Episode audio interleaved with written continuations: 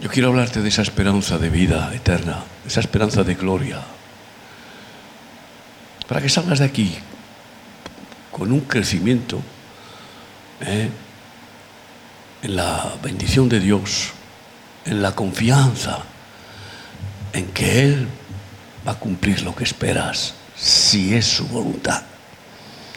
Ahora, si lo que esperas es contra la voluntad de Dios, puede ser que también permita que se cumpla, pero no será para tu bendición, porque todo lo que el hombre espera fuera de la voluntad de Dios se llama ilusión, vanas esperanzas, ilusorias esperanzas, vanidades y decepciones. Primero de Pedro 1, aleluya. ¿Estás ahí? Versículo 3 al 9. Bendito el Dios y Padre de nuestro Señor Jesucristo, que según su grande misericordia nos hizo renacer para una esperanza viva. Hay algunos que tienen esperanzas muertas. ¿Cuáles son las esperanzas muertas? Pues aquello que esperaron y ya como no se cumplió, no se cumplió, no se cumplió, perdieron ya toda expectativa. Es decir, desesperaron. El que espera, desespera, dice un refrán, pero mal hecho, mal dicho. El que espera con fe no desespera nunca, sino que sigue confiando que se cumplirá lo que espera, si eso es de Dios. Porque lo que es de fe viene de oír la voluntad, la palabra de Dios. Así que esa es una esperanza viva. Hay esperanzas muertas. ¿Cuántos? Cuando miran hacia atrás, yo esperaba que iba a ser un futbolista de éxito, yo esperaba que iba a ser un guitarrista, vamos, renombrado, yo esperaba que iba a aprender a tocar el violín.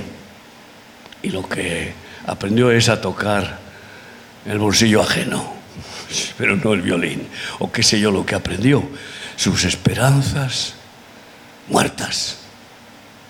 Las esperanzas que nos da Cristo están vivas y forma parte de lo que él dicho, él dijo, he venido para daros vida y vida en abundancia. Forma parte de esa abundancia de la vida. Porque qué hermoso es vivir con esperanza, con esperanzas, porque son muchas. Esperanza viva por la resurrección de Jesucristo de los muertos. Por lo tanto, la primera esperanza es que Él resucitó y nos resucitará. Y tendremos un nuevo cuerpo y bueno, pues la muerte no nos va a retener, como no pudo retenerle a él.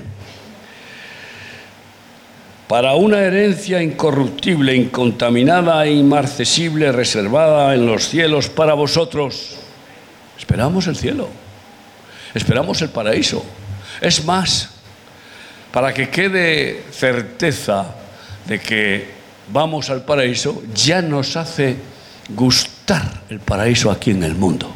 Yo vivo no en el paraíso celestial, en esa dimensión tan eh, gloriosa que yo vi un ratito cuando fui, bueno, salí de mi cuerpo y pum, aparecí allí. ¿eh? Pero sin embargo yo paladeo ese paraíso, pues en la felicidad que, veo eh, en la familia de Dios, en mi esposa, en mis hijos, en mis nietos, en mis hermanos, en las bodas. Las bodas hay felicidad, pero esa felicidad luego continúa después, porque, ¿eh? hermano, ya, ya no hay esa felicidad de boda que tuvimos allí en el Gurugú, todavía sigue. Eh, claro, incluso mejorando.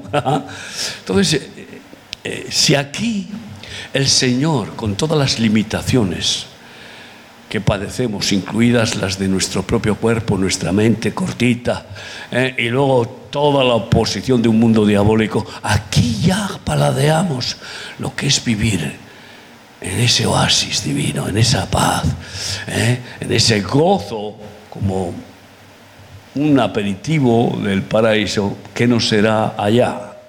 ¿eh? Imagínate, con un cuerpo que no sufra, no habrá más lágrimas, dice el Señor, ni más enfermedad, ni más dolor, ni más decepción, ni más ataques diabólicos. Se acabarán por completo.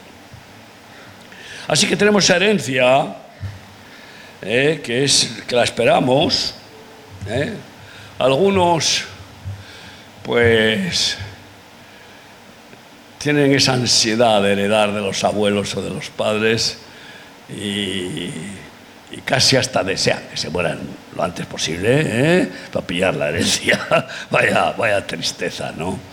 Eh, nosotros tenemos una herencia eh, celestial, gloriosa, santa, reservada para nosotros, que sois guardados por el poder de Dios mediante la fe, el escudo que nos protege de los dardos de mentira del diablo, para alcanzar la salvación que está preparada para ser manifestada en el tiempo postrero. Y estamos acercándonos al tiempo postrero que te quede bien claro. Y cada día lo, vas lo vamos a ver más, eh, pues, eh, transparente, vamos, más próximo. En lo cual vosotros os alegráis, aunque ahora por un poco de tiempo, si es necesario, tengáis que ser afligidos en diversas pruebas.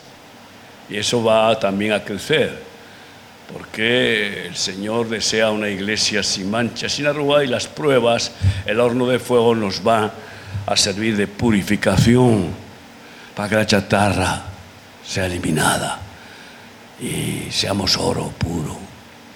Una iglesia sin mancha y sin arruga. Entonces, eh, aunque tengáis, dice, eh, eh, ahora eh, que ser afligidos en diversas pruebas.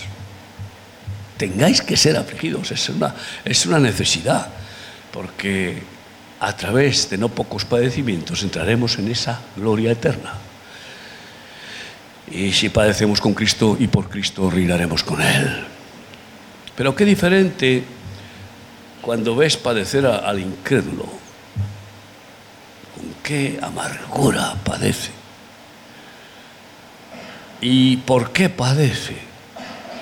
No por haber hecho el bien, como padeceremos cada vez más los hijos de Dios por predicar su nombre, eso va a provocar reacciones cada vez mayores. No, no, los incrédulos padecen por haber hecho el mal, cosechan esas consecuencias. Nuestros padecimientos no serán por causa de pecado, sino serán por participar en la gloria de Dios. Será eh, el peso de gloria que nos acompaña. Y tendremos, como ya hemos tenido, yo llevo 41 años con muchos padecimientos, muy atacado. ¿eh? ¿Para qué vamos a hablar? Puedes leer el libro Héroes de la Fe y te darás cuenta de que en cada país donde hemos abierto el ministerio nos han querido, pero vamos, destrozar.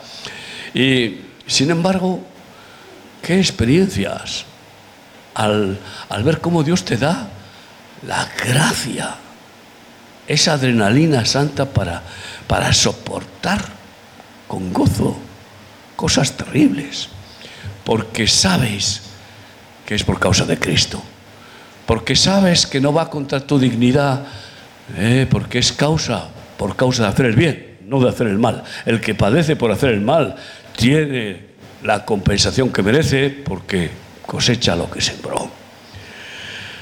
Hermanos míos, qué bueno tener estas esperanzas de que en esas diversas pruebas, eh, para ser sometida nuestra fe al fuego, eh, esa fe mucho más preciosa que el oro, el cual, aunque perecedero, se prueba con fuego, sea hallada en alabanza y gloria y honra cuando sea manifestado Jesucristo.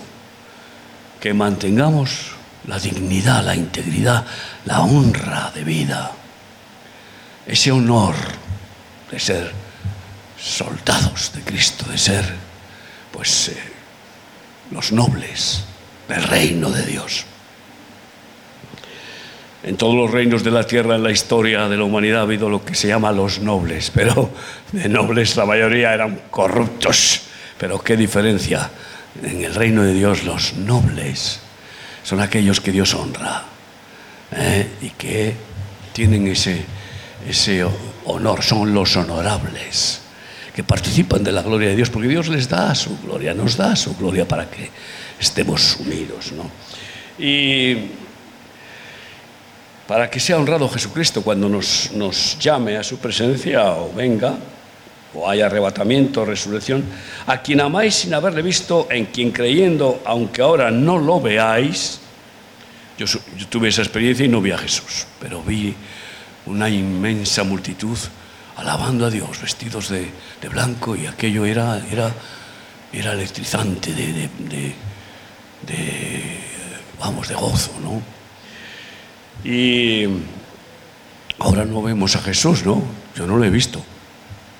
No, me gustará verle, me gustará verle. La cara, no la que pintarrajean los, los idólatras, que a ver de dónde sacan esa cara, si nunca vieron a Jesús, pero bueno, ¿eh? y le veremos. Ahora no lo vemos, pero le veremos. Sin verlo ahora nos alegramos con gozo inefable y glorioso, obteniendo el fin de nuestra fe, que es la salvación de nuestras almas. Amén. Esa es la esperanza. Y claro, si esa esperanza viene de la fe, cuidado porque Jesús advierte que cuando venga el Hijo del Hombre hallará fe en la tierra. Es tremendo en Lucas 18:8, hallará fe en la tierra, porque claro, muchas vírgenes insensatas, necias, sin aceite, no tienen esperanza. Se quedan sin fe y sin amor. Se quedan ahí cluecas pero sin poner huevo. Hay gallinas cluecas y no tienen huevo, pero se ponen cluecas, porque, ¿eh? No, hay fruto. Y es terrible eh, la advertencia de Jesús. Hallará fe en ti, te encontrará con fe en este tiempo final, donde las pruebas aumentarán, o porque la maldad del mundo se aumentará, dijo Jesús, y se está aumentando a una velocidad terrible. El amor de muchos se enfriará. Si se enfría la fe, se enfría el amor. Así es el proceso de la decadencia de muchos que vuelven atrás. Sí, podemos decir, como está escrito en Romanos 5, 1 al 5, justificados pues por la fe, tenemos paz para, con nuestro Señor Jesucristo, para con Dios. ¿Eh? Así que es por la fe que tenemos esta esperanza ¿eh? y que tenemos la justificación de que somos hechos santos ¿eh? y limpios, porque Él perdona nuestros pecados y, y, los borra. Ya no existen ningún abogado, ningún fiscal satánico nos puede acusar por quien también tenemos entrada por la fe a esta gracia en la cual estamos firmes y nos gloriamos en la esperanza de la gloria de Dios, dice el versículo 2. Y no solo esto, sino que también nos gloriamos en las tribulaciones, sabiendo que la tribulación produce paciencia y la paciencia prueba y la prueba esperanza. La prueba produce esperanza. Muchos no quieren pruebas, no quieren dificultades. Muy bien, pues entonces no vas a experimentar la dosis de la adrenalina del Espíritu Santo de que te aumenta la fe en la prueba y te aumenta la seguridad de la esperanza que produce esa palabra de fe. Así que Mientras el mundo desespera cada vez más, los que estamos en Cristo vamos a crecer en esa gloriosa esperanza, pues de forma sobrenatural, ¿no? Por pura gracia. Y la paciencia prueba y la prueba esperanza, y la esperanza no avergüenza, porque el amor de Dios ha sido derramado en nuestros corazones por el Espíritu Santo que nos fue dado. Es por ese amor también, ¿no? la, fe que opera por el amor, ¿eh? que se mantiene viva nuestra esperanza. El Señor me sigue amando. Dilo, el Señor me sigue amando. Pero en la misma manera, como ama a Cristo, me ama a mí. me ama con amor eterno, perfecto, total. Igual, no cambia. Pero bueno, ¿eh? el rechazo que, que he visto en muchísima gente, especialmente en las mujeres, a las cuales les afecta más el rechazo, pues por su, por su físico, por su... ¿eh? un hombre gordito hoy pues no tiene tanto problema, ¿verdad? no, incluso dice, que, me, eh, qué gusto me da estar bien alimentado. Pero, pero, cambio, las mujeres, eh, pues, pues en un mundo en el que resulta que establecen la contradicción brutal del feminismo eh, contra el machismo y resulta que la mujer eh, sigue cada vez más inducida a cuidar su cuerpo. ¿Para qué? Y a adornarse, pintarse y, guardar la silueta y, y, vestirse provocativamente. ¿Para qué? Si los machos son unos, unos, unos perversos, ¿para quién? ¿Para quién? ¿Para las paredes? Para los animales a lo mejor. Mi perrito, mira perrito, ¿me ves papita, perrito? es, que, es que esto es, esto es, este es eh, el desastre de la contradicción diabólica. Pero he visto tanto rechazo y el rechazo viene por la desconfianza del amor. Es decir, desconfiar de que, de que nos aman de verdad. Empieza con los padres, sin duda. Un día la madre o el padre le ha dicho al hijo o a la hija, eres un tonto, eres un, eres un patoso, una, eres una, una, qué sé yo, una tortuga coja. ¿Eh? Y, ya, lo, ya, marcó a ese niño y después viene, ¿eh? se repiten y luego va al cole y encima si le hace bullying y luego no sé qué y luego se mira al espejo y aunque esté bien, se ve fatal. ¿Cómo es eso? Estoy hablando aquí algunas, ¿verdad? Se miran y dicen, uh, en cambio, otros que la miran, pero ¿cómo? ¿Cómo puede ser que te veas tan mal? Yo te veo linda. ¿Eh? Pues es que los ojos se les deforman con el rechazo, ¿no? Pero aunque seas eh, la mujer más gorda, la mujer más, más tuerta, fea, gorda o qué sé yo, torpe, Dios te dice, te amo con amor eterno. Nunca te he rechazado, jamás te rechazaré. No me importa nada de todo eso. Me importa tu corazón. Quiero que, quiero que, que tu corazón sea de niña, limpio, puro. Y quiero que vivas esa inocencia que te robaron, que pisotearon y que produjo el rechazo. Eso es lo que sana el amor de Dios. Así que esa es la esperanza de que ese amor va a continuar. Y yo he visto que el viaje que hace Pablo, el último viaje hacia Roma, eh, es símbolo del final de la iglesia. Eh, la barca simboliza la congregación, esto es como una barca.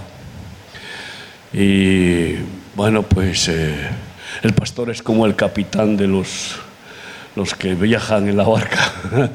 Y luego pues están ahí los marineros, los remeros, los, eh, bueno. Y, sufren una, tormenta terrible, ¿no? Y Pablo orando y ayunando y proclamando ayuno a todos los que estaban en, en el viaje, los viajeros, pues recibe la visión. Se perderá la barca, se perderá el trigo, se perderá todo, pero ninguno de vosotros se perderá. Y entonces eh, es lo que viene. Tuvimos dos años de que nos cerraron la barca. No, no tanto a nosotros. ¿eh? Y no fueron dos años en realidad. Muchos todavía ya no han vuelto a abrir la barca. Hay muchas congregaciones que cerraron y ya se quedaron cerradas y no abren más. Y son avisos de que al final esto no va a poder realizarse en esta manera. Aunque la iglesia no, se limita a cuatro paredes, a una barca Salieron de la barca, se salvaron todos, la barca se destrozó, pero se perdió el trigo, se perdió. Incluso llegará ese momento en que no podremos ni evangelizar. Pero eso no significará que dejemos de ser iglesia de Cristo, porque eso nos unirá de una manera sobrenatural inmensa, para por fin ser familia de Dios. En lugar de decir, hermano, hermano, hermano, hermano, te quiero mucho, hermanico, pero ya sabes, acaba el cultico y aleluya, aleluya, ¿qué? Cada uno con, con la suya, ¡Hala! Entonces, no, ahí habrá una hermandad total, porque no hay cosa que una más que la tribulación. ¿eh? Los americanos, después de las Torres Gemelas, lo primero que sucedió es que se juntaron de rodillas a llorar, clamar y pedir socorro a Dios. Hermanos míos, y en esa situación, pues Pedro, Pablo incluso dice que perdió toda esperanza de sobrevivir físicamente. Y en esa situación perdió la esperanza de que su cuerpo sobreviviera, pero no perdió la esperanza de que si el Señor se lo llevaba, su alma no seguiría con él, de ninguna manera. Al fin y al cabo quiero que pierdas la esperanza de que tu cuerpo, eh, este cuerpo que tocas, eh, va a ser aquí eterno. Pierde la esperanza, no la tengas ese instinto de supervivencia que los animales tienen, que no, vamos, cualquier cosa menos morir.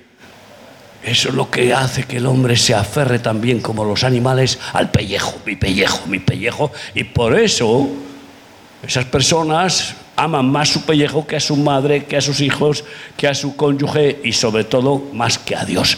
Y quieren nadar y guardar la ropa. Quieren las bendiciones y no los sacrificios, no arriesgar su vida.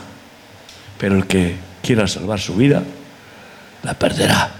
Mas el que la pierda por causa de mí, la hallará. Cuando me dicen, tú no tienes miedo a viajar a esos lugares tan peligrosos ¿eh? y a miedo a que te maten, a mí, pues sí, estoy muerto hace 41 años. estoy muerto. Sí, el Señor me mató. Ya no tengo, eh, vamos, ningún apego, gracias a Dios. No soy perfecto, no, pero, pero, pero yo estoy yo. El Señor me ha quitado toda esperanza de hacer raíces aquí, en este mundo. Y por eso puedo viajar libremente. Eh, hombre, un poco, pues lógicamente, sobre todo la familia y los hermanos, el ministerio te, te agarran, ¿no?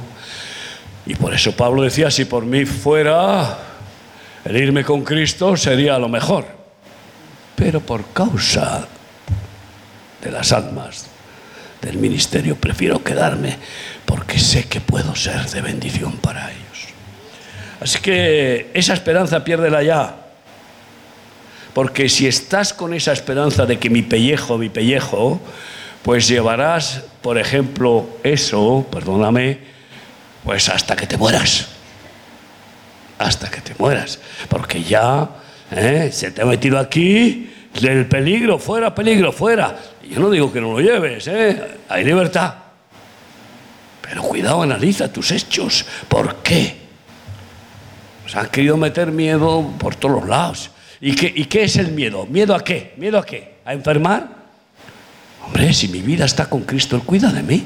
Y si me lleva a enfermar, por algo será como a mí me llevó al hospital 10 días y fue una experiencia, vamos, de lo más gloriosa que he podido experimentar en todo mi ministerio. Porque Dios cuida de mí y cuida de ti. Así que mi vida está en tus manos, haz conmigo lo que quieras. Si tú quieres que yo enferme, será por algo, porque todas las cosas que permitas en mi vida, como sabes que te amo con tu amor, me ayudan a bien. Amén. ¿De verdad? Pues eh, ten cuidado. Porque eh, lo que temes te vendrá. Y una de las armas más poderosas del diablo es infundir miedo, miedo, porque paraliza, paraliza, inutiliza. Y ya, ya no puedes tener actos, hechos, actuar. Ya no puedes ir con libertad a confesar el nombre de Cristo. Ay, no, que me contagia. Ay, no, que igual se vuelve contra mí. Ay, no, que igual me denuncia. Y eso va a pasar. Una mujer, un grupo de, personas iban orando por la calle, son católicas, pero, da igual, lo que hacían no estaba. Eh, bueno, el caso es que en la lucha contra el aborto, pues llegó un, grupo de policías, 20 policías, y les pidieron la documentación y les han metido una multa de 1.200 euros por rezar contra los abortos. Ay, amigos. Claro, las van a recurrir y, van a ganar, porque todavía no han conseguido, eh, ¿cómo decirte?, implantar esa ley a la, así a rajatabla, como otras de las leyes. Queridos hermanos, sí, viene gran quebrantamiento al mundo para que los que tienen esperanzas aquí en la tierra las pierdan.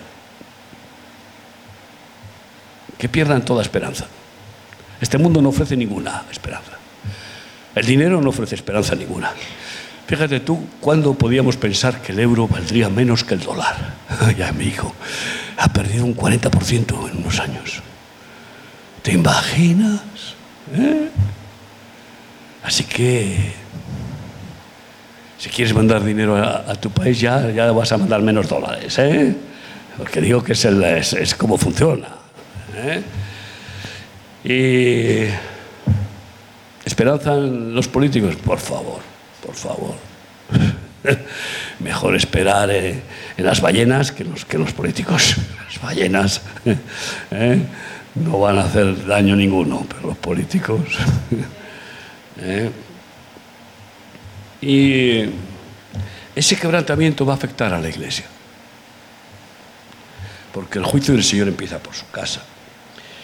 Y entonces eh, hay de aquellos eh, que comiencen a perder eh, el aceite. Hay de aquellos que pierdan la esperanza. Es bueno que aprendamos a aclamar a Dios y a cantarle la gloria de la esperanza que nos ha concedido. Salmo 62, 5 a 8. Practica, practica, proclamemos eh, este salmo, Salmo 62, del 5 al 8.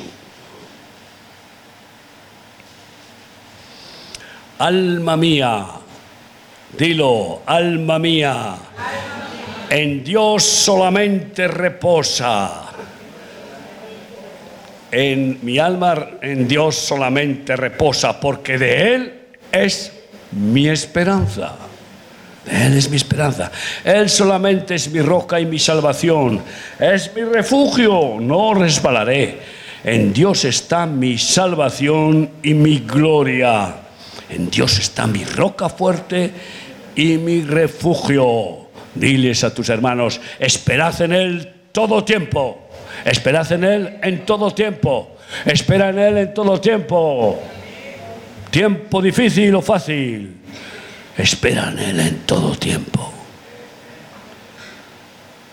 Esperad en Él en todo tiempo, pueblos, derramad delante de Él vuestro corazón. Dios es nuestro refugio. Y bueno, pues eh, qué, bien que el Señor con este quebrantamiento mundial va a disipar los humos de las falsas esperanzas, esas ilusiones, las va a arrasar con, con, su fuego. Hace unos meses en el programa de palabra profética tuve revelación de que venía fuego, fuego, fuego, hace unos meses.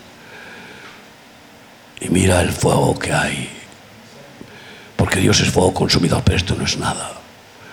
Va a venir el fuego de la violencia, porque los violentos que se multiplican como piojos resulta que el arma más poderosa que va a darles el diablo, Moloch, Dios del fuego, es el cóctel Molotov, que es muy fácil de, de hacer y de arrojar y casi en el anónimo, si encima te pones un pasamontañas y que causa, puede causar estragos inmensos. Ya está desde hace mucho tiempo funcionando, pero va a potenciarse porque es un arma barata.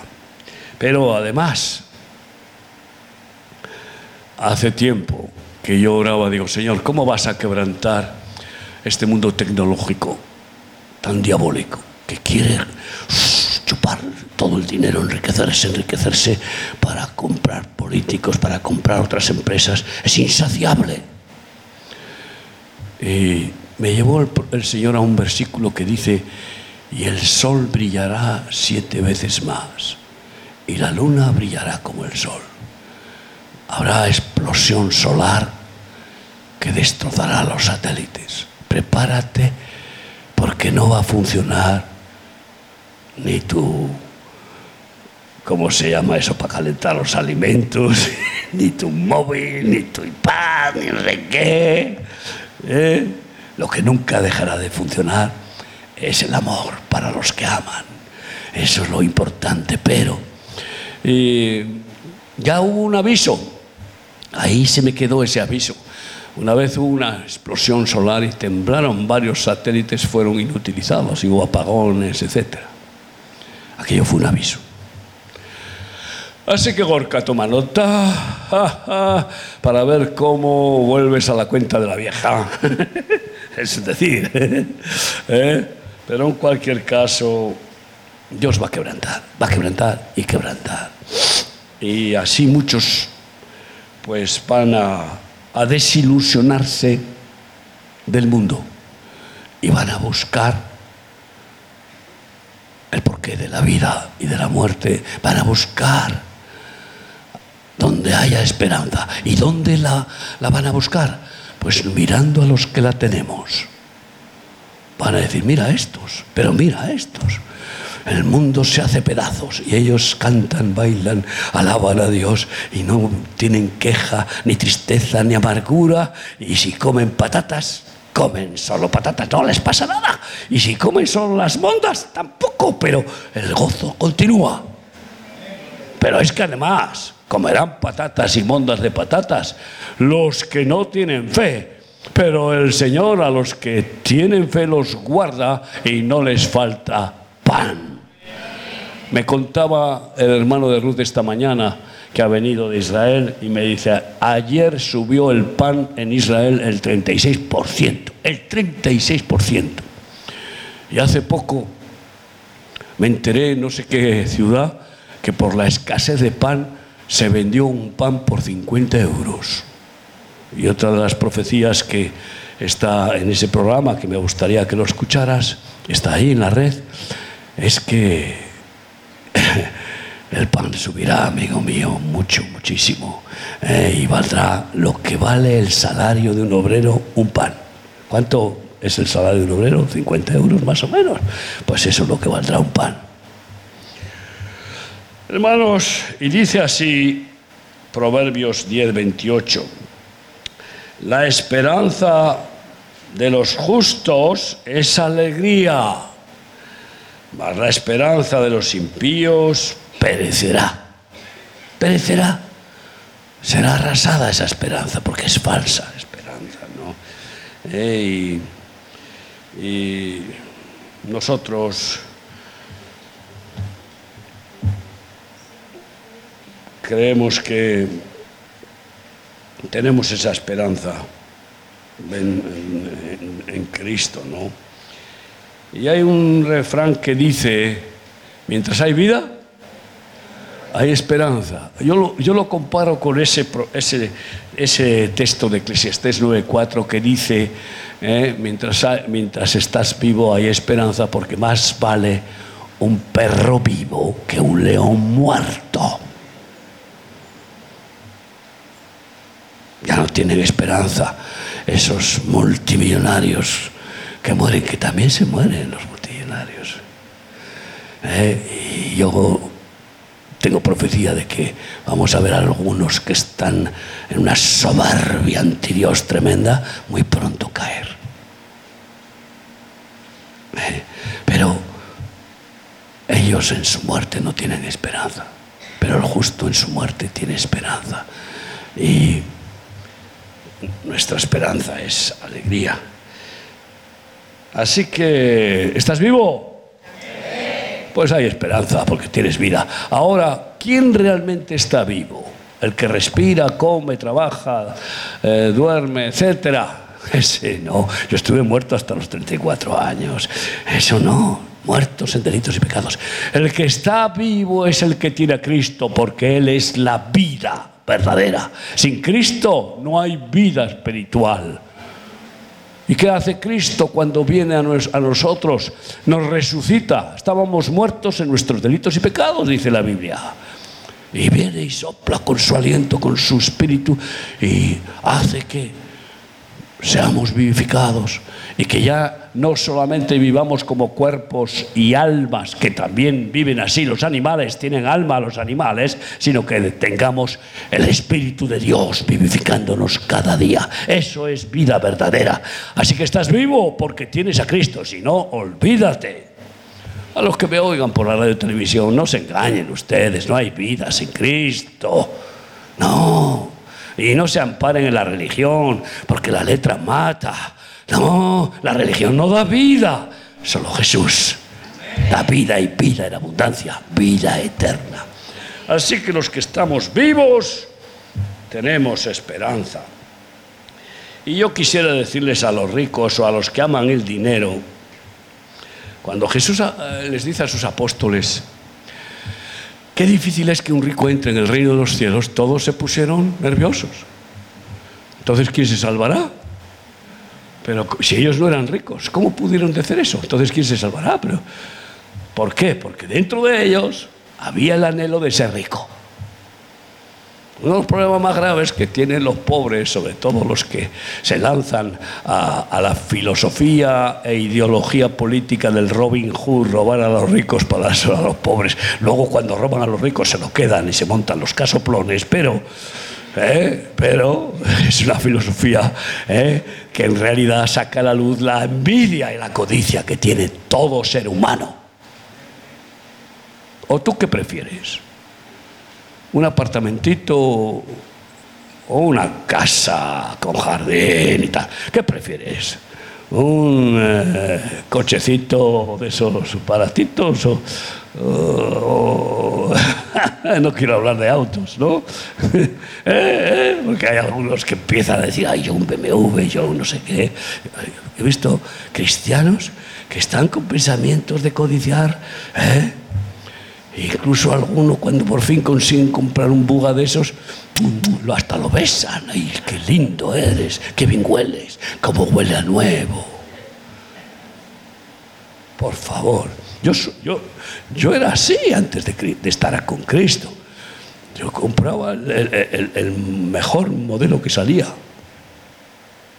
Y, recuerdo esa satisfacción del olor a, plástico y a nuevo, a recién salido, ¿no? Todo brillante. Vanidad de vanidades. Ahora llevo un, cochecito que lo que importa es que me trae. El problema es que el coche va donde yo le llevo. Y hoy me he perdido y he llegado tarde. Porque tengo una ruta que yo, pues, eh, a veces incluso tengo piloto automático. Porque voy orando, orando, orando. Y, y entonces, pues, si voy a la H, piloto automático. Si voy a, a, un culto que ya conozco y que voy muchas veces, piloto automático.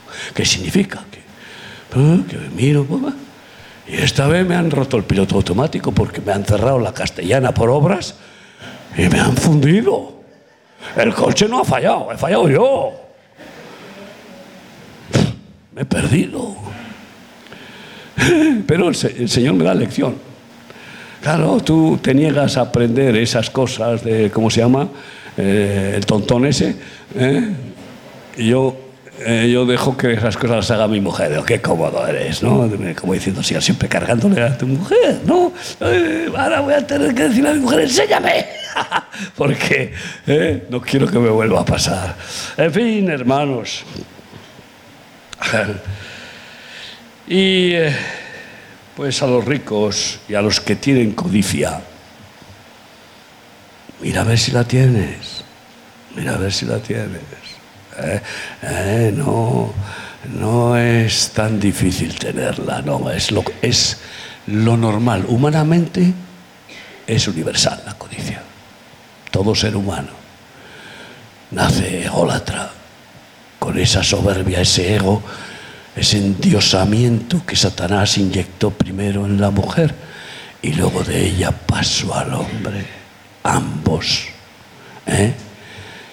tienen esa codicia, tenemos esa codicia en nuestra naturaleza carnal, egoísta. Quiero, quiero. Y si no eres liberado de esa codicia, pues estás en grave peligro. Porque es la raíz de todos los males, el amor al dinero. Claro, algunos dicen, pero codiciar una buena casa no es codicia. Sí, sí, es codiciar dinero que, con el que compras esa casa. Es lo mismo. ¿Y qué me tengo que resignar a vivir en una choza? No. Deja que Dios te dé. Y resulta que yo no me gusta gastar el dinero de la obra para nada. Y bueno, pues cada año digo, Señor, tú me dirás dónde vamos de descanso. Tenemos casas en nuestro ministerio para ir por muchos sitios. Pero el Señor va este año y me da gratis un casoplón del copón. Pero que muy bien, he ido con mi yerno y con mi hija Rebeca y con, con mi nieto y su primo y mi mujer. Nueve días nada más. Un sitio especial, precioso. Pero sé estar en, en un sitio así y también eh, durmiendo en el suelo en África. No es eso lo que importa. No, lo que importa es tu corazón. Lo que importa es tu relación con Dios y la relación vertical y la relación horizontal del amor fraternal. Y si confías en el Señor, Él te provee lo mejor. ¿O tienes preocupación de dónde vas a vivir, ¿Eh? Dime. Aunque ya está eso más o menos organizado por tu jefe, pero tu jefe del ministerio, pero ¿eh?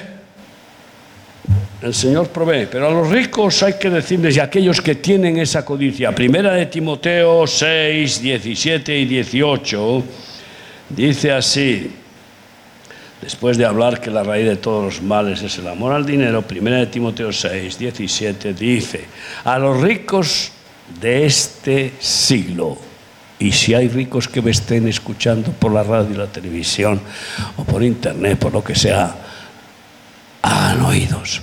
Y si hay personas que quieren enriquecerse, lo cual significa una codicia y el peligro de envidiar a los ricos y juzgarlos eh, y querer eh, usurpar sus bienes, codiciar los bienes ajenos.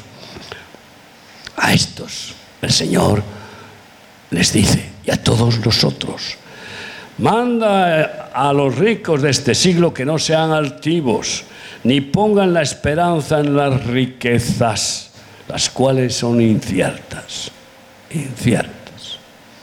Vamos a ver un octubre negro, ya no lo digo yo desde hace mucho tiempo, que, que, que el Señor nos ha ido revelando de que las siete vacas flacas que hubo en el 2008 y que tuvimos revelación antes de que vinieran, que fueron terribles, son menos flacas que las que vienen. Van a ser vacas flacas mundiales.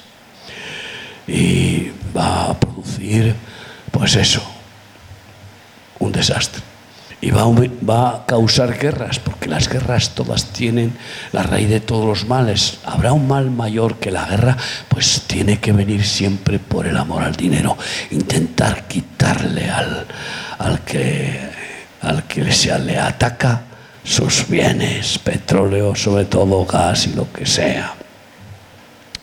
Que no pongan la esperanza en las riquezas, las cuales son inciertas, sino en el Dios vivo que nos da todas las cosas en abundancia para que las disfrutemos.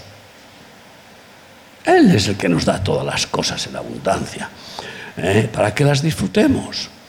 Y yo estoy viviendo eso y los miles de personas que estamos aprendiendo a vivir por fe, pues eh, comprobamos que, que es verdad, que nos da todas las cosas.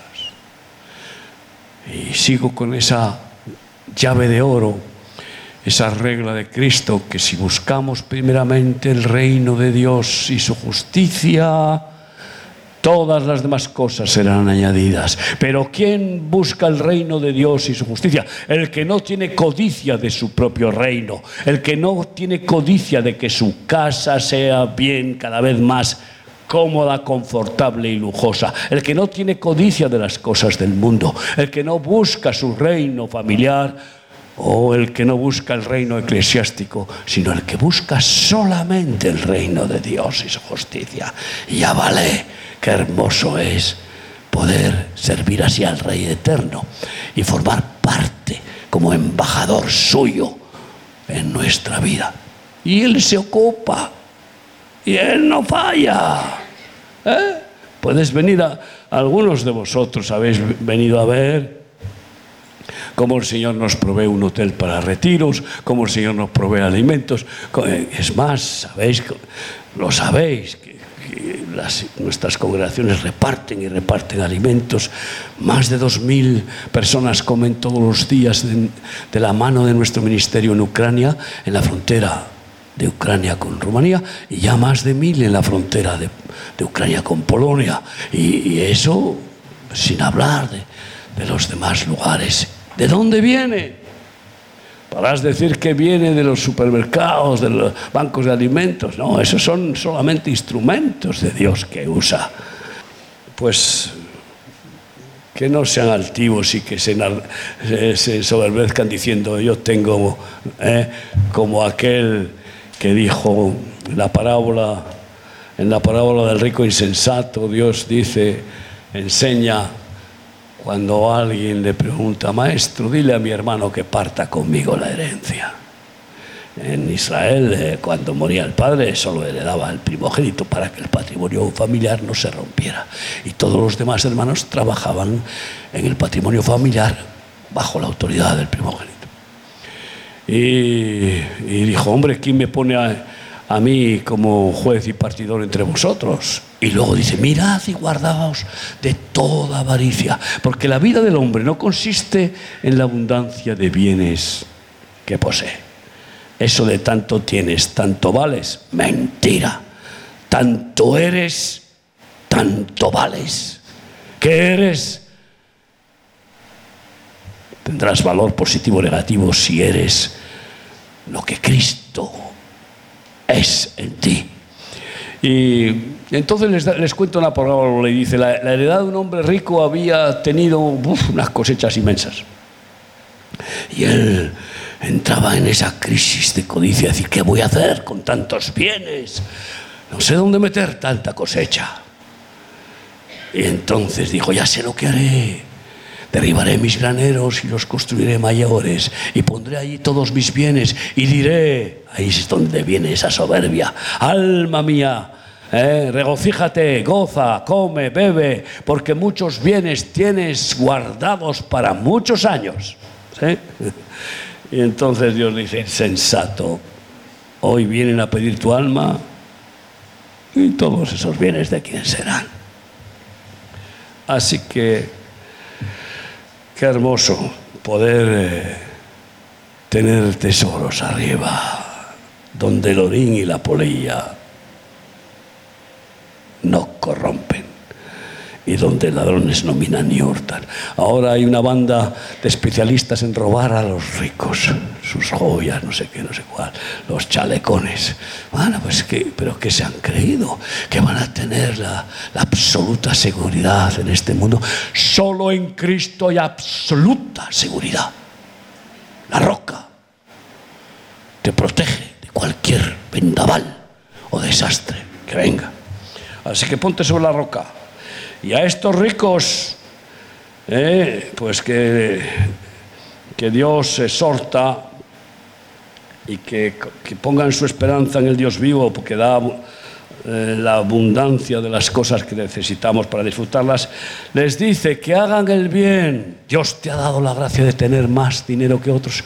Disfruta tanto más que otros aquellos que están desesperados. Ese es el mayor placer que puede disfrutar el generoso, el que no codicia, el que no hace tesoros para sí, el que no busca lo suyo, pero el tacaño es aquel que es egoísta. ¿Y quién es egoísta?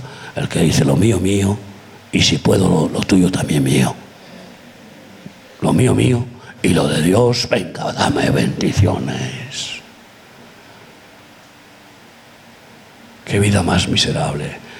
Cuando tú disfrutas eh, eh, del privilegio de dar lo que es de Dios, siendo simplemente canal, recibes de gracia, das de gracia, dices, Dios mío, dame más porque no llega, porque aquí se aumentan los, los se multiplican los necesitados.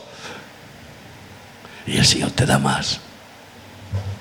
Mi esposa y yo tuvimos la experiencia, y es que me vienen tantas cosas, en una cárcel eh, donde dábamos y damos de comer a más de 500 presos. Eh, y habían hecho comida solo para 300 esa vez porque, bueno, les faltó tiempo o recursos también, porque no siempre hay esa abundancia, Dios prueba. Y entonces habían, vinieron más de 500 esa vez. Y los funcionarios que miraban el arroz con como locos. Dice, pero estos asesinos comen esto que yo no como. Eh, se ponían como locos. Y entonces mi mujer y yo dijimos, Dios mío, está, aquí va a ser un desastre. Vienen como locos con bolsas de plástico para agarrar, algunos con orinales, imagínate, para agarrar la comida. Bueno, no tenían dónde. Eh, eh, después ya optamos por enviar cientos de platos de plástico. Bueno, y entonces mi mujer y yo dijimos, esto va a ser terrible. Y empezamos a orar, cerramos los ojos, Señor, por favor, Señor, por favor, que no parte para nadie. Y seguíamos orando y mirábamos y yo de repente miro y digo, anda, la última vez que cerré los ojos la perola estaba igual que está ahora. Y yo, yo, yo, yo, digo, anda. Hemos visto multiplicar la comida en la olla. Comieron todos y sobró para los funcionarios y hubo paz. Ay, amigo, es que es un cuento chino que Jesús multiplicó los panes y los peces. ¿Sabes cómo lo hizo? No lo hizo directamente, a través de las manos de sus discípulos. Fueron sus discípulos los que agarraron el pedazo de pan que Dios, que Jesús les dio y el pedazo de pez. Y los discípulos empezaban a dar a la multitud un cacho de pan, un cacho de pez. Claro, un pez, eh, grande. Oye, y miraban y tenían lo mismo en la mano. Y entonces siguieron dando, y siguieron dando, y en las manos de los siervos de Dios. Aquel que es dueño de todo, multiplica los recursos, disfruta de esta vida corta, haciendo el bien más bienaventurado estar que recibir. Y yo no lo voy a usar como muchos religiosos. Venga, da, ahora voy a sacar una segunda ofrenda y una tercera ofrenda porque tienes que dar. Si quieres ser bienaventurado, tienes que dar. No. Pero sí que creo que tienes que disfrutar dando. ¿A quién? Pues al que más lo necesita. ¿Eh? Si las personas que están donando para el servicio de Ucrania les mandamos certificación de que ese, dinero va para Ucrania ¿eh? o para el fin que deciden. Pero el caso es dar y dar, porque el justo da y no detiene su mano de dar. Amén. Y bueno, pues Dios dice en el Salmo 31.6, aborrezco, aborrezco, aborrezco a los que esperan en vanidades ilusorias. No te seas iluso, no te ilusiones.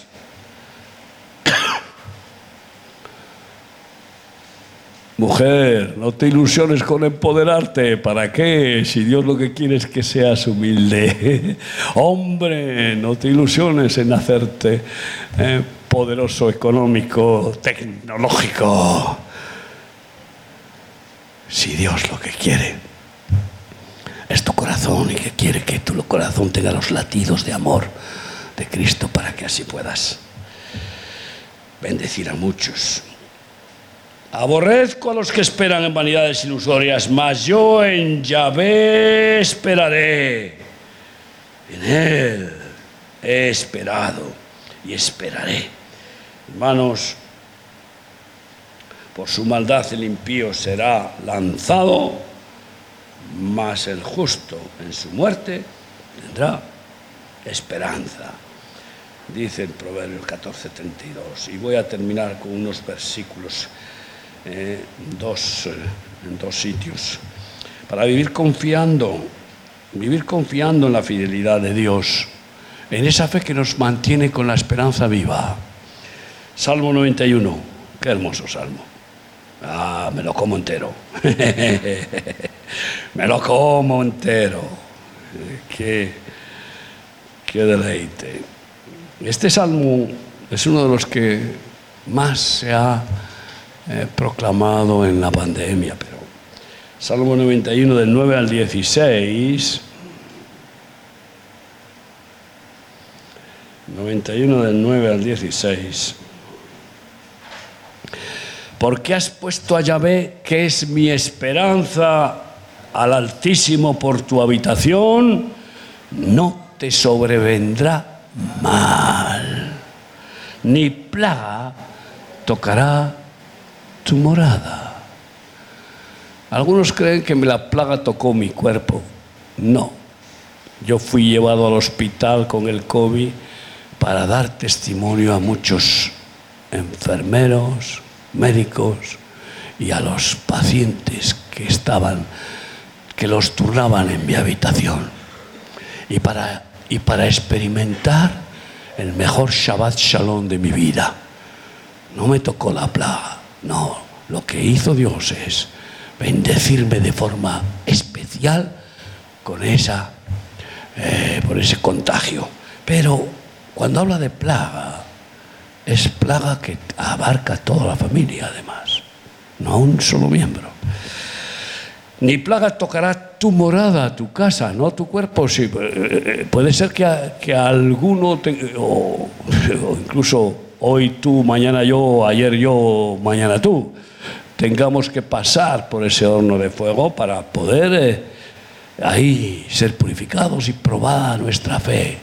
Porque ahí se ve el que se queja, ¿por qué permites esto en mi vida? Yo confiaba en ti, yo esto, yo esto, yo... Y Dios dice, bueno, entonces, solo si te va bien conmigo eh, y no sufres nada, estarás contento y, y me honrarás. Y si permito que participes de mis sufrimientos. Una de las bendiciones tan grandes que tuve es que después de esa experiencia creces en la sensibilidad de, los que están enfermos. En particular los tres hombres que pusieron en mi habitación, bueno, mi, mi corazón ardió por ellos y oré por ellos y oré por ellos. Y les testifiqué y, de verdad creció el amor por ellos en mi, vida. ¿no? Dice, no te sobrevendrá mal ni plaga tocará tu morada, pues a sus ángeles mandará cerca de ti que te guarden en todos tus caminos. ¿Cuáles? Todos.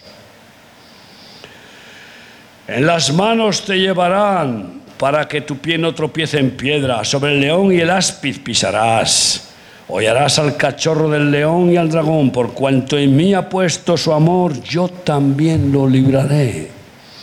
Lo, le pondré en alto por cuanto ha conocido mi nombre. Me invocará y yo le responderé. Con él estaré yo en angustia, lo libraré y le glorificaré. Lo saciaré de larga vida y le mostraré mi salvación. Qué hermosas promesas fieles y las experimentas en la medida en que eh, la fe sigue viva en tu corazón en medio de la prueba, ¿no? Y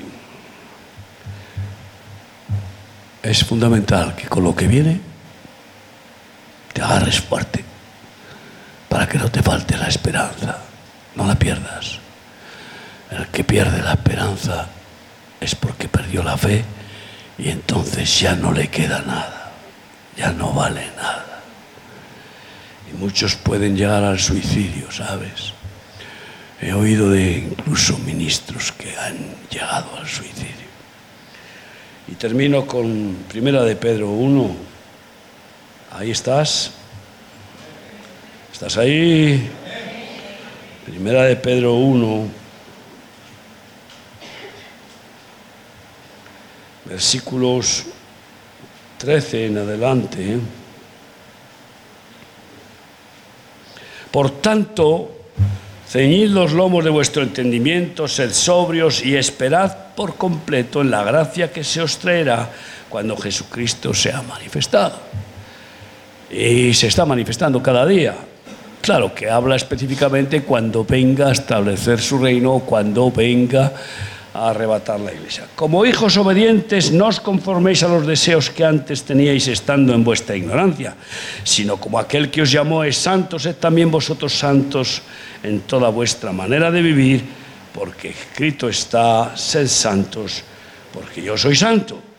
Y si invocáis por Padre aquel que sin acepción de personas juzga según la obra de cada uno, conducíos en temor todo el tiempo de vuestra peregrinación, sabiendo que fuisteis rescatados de vuestra vana manera de vivir, la cual recibisteis de vuestros padres, no con cosas corruptibles como oro o plata, sino con la sangre preciosa de Cristo, como de un cordero sin mancha y sin contaminación, ya destinado desde antes de la fundación del mundo, pero manifestado en los postreros tiempos por amor de vosotros, y mediante el cual creéis en Dios, quien le resucitó de los muertos y le ha dado gloria para vuestra fe y esperanza, para que vuestra fe, le ha dado gloria para que vuestra fe y esperanza sean, sean en Dios. Amén.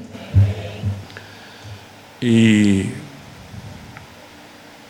estamos llenos de esta gloriosa esperanza, pero voy a ir más allá la experimentamos cada día en el cumplimiento de las promesas de Cristo, porque una vez que, por ejemplo, se cumple una promesa, la has esperado hasta que se cumple, después ya esa esperanza está cumplida, ya esa ya está satisfecha.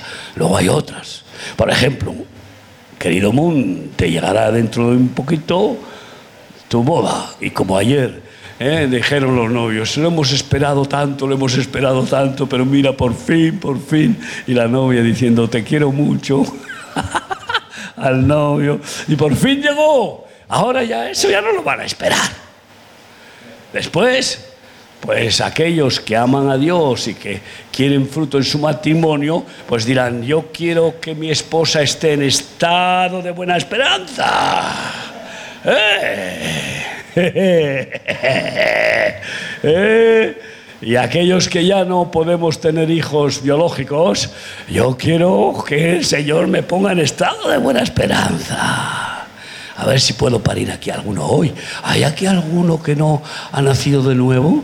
Yo quiero parirlo. ¿Hay aquí alguno que no, que no ha, de verdad no ha dado su alma a Cristo?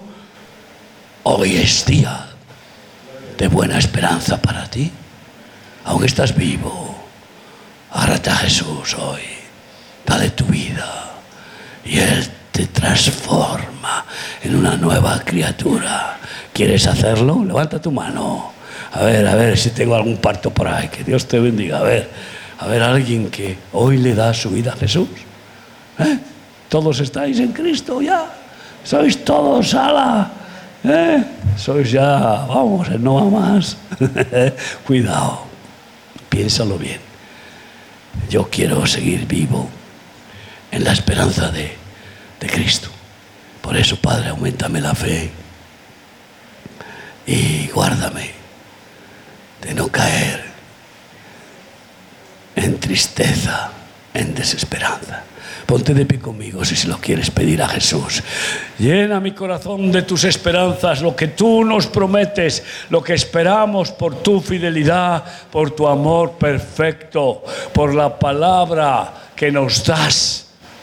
La palabra de bendiciones que nos ofreces y que vas a ir cumpliendo oportunamente en tu tiempo en cada uno de nosotros. Gracias, Padre. Bendice mis hermanos y haz que las esperanzas que salgan de su corazón sean tuyas y no ilusorias, no carnales, no terrenales, no esperanzas del egoísmo, sino esperanzas prometidas por ti, por tu palabra, nacidas de la fe que nos das. Cristo Jesús. Bendice mis hermanos. Gracias, gracias. Amén.